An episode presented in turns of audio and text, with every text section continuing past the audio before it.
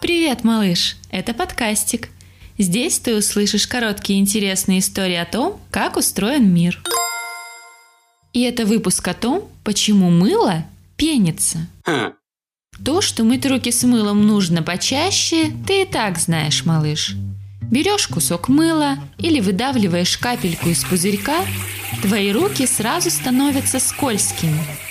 Трешь одной рукой другую, и вуаля, получается пышная пенка. А почему? Почему пенка не получается, если потереть в руках мячик или яблоко? Секрет в том, что мыло сделано из жира, похожего на масло, на котором мама жарит яичницу. Когда на мыло попадает вода, оно мгновенно покрывает ладошки ровным, очень-очень тонким и гладким слоем. Поэтому и мыло, и руки сразу становятся скользкими.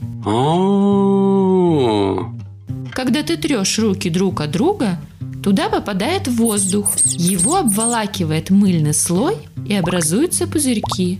Они склеиваются и получается пенка. Пузырьки втягивают в себя грязь, которая была на твоих руках, и становятся грязными, а твои ручки чистыми.